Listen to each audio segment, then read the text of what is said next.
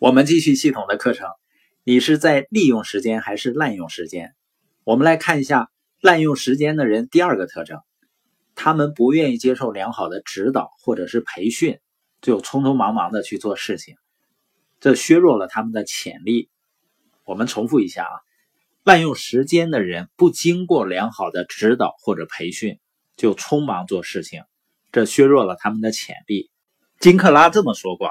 他说：“唯一比培训团队然后失去他们更糟糕的事情，就是不培训他们并留着他们。”我们再想想这个原则：滥用时间的人，很多时候是因为他们不愿意接受良好的指导和培训。你见没见过那些不愿意投资大脑，却忙着投资各种项目的人？他们带着急于致富的心情，抱着钱冲锋陷阵。我看到这种情形的时候呢，就好像看到一个人举着火把在火药车间溜达。有的人说，在火药车间也没炸呀。如果一个人举着火把在火药车间溜达，即使没炸，也是个傻子。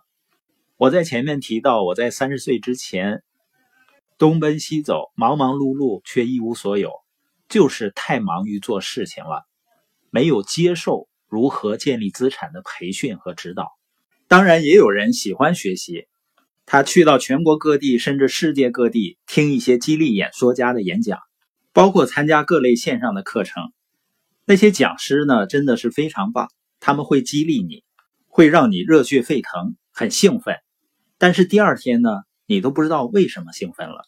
好消息是你很兴奋，坏消息是呢，你不知道用这个兴奋来做什么。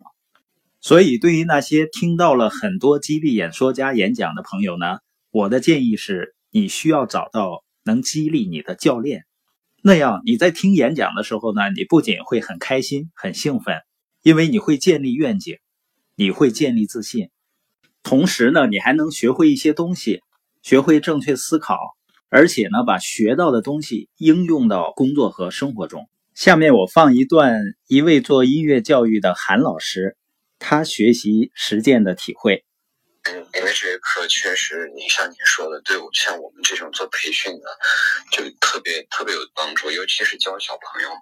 然后我用了你那个微习惯和那个高效能绩效的那那两课呢，那对孩子那个帮助简直不是一般的大。就是他们听完我那么上课，原先我都是。就是孩子哪哪有问题，却比孩子是那么教的。然后之后呢，我就不断的去去增加我这种耐心。原先我也很有耐心的。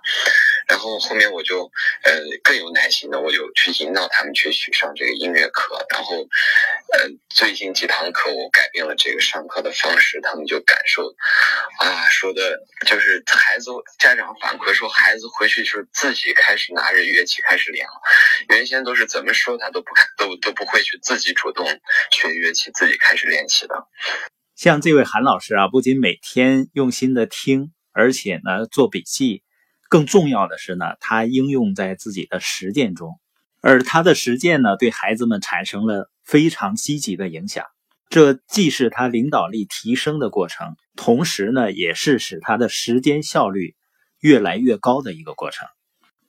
本节播音的重点呢，为了更好的能够利用时间，我们要学会接受激励教练的培训和指导。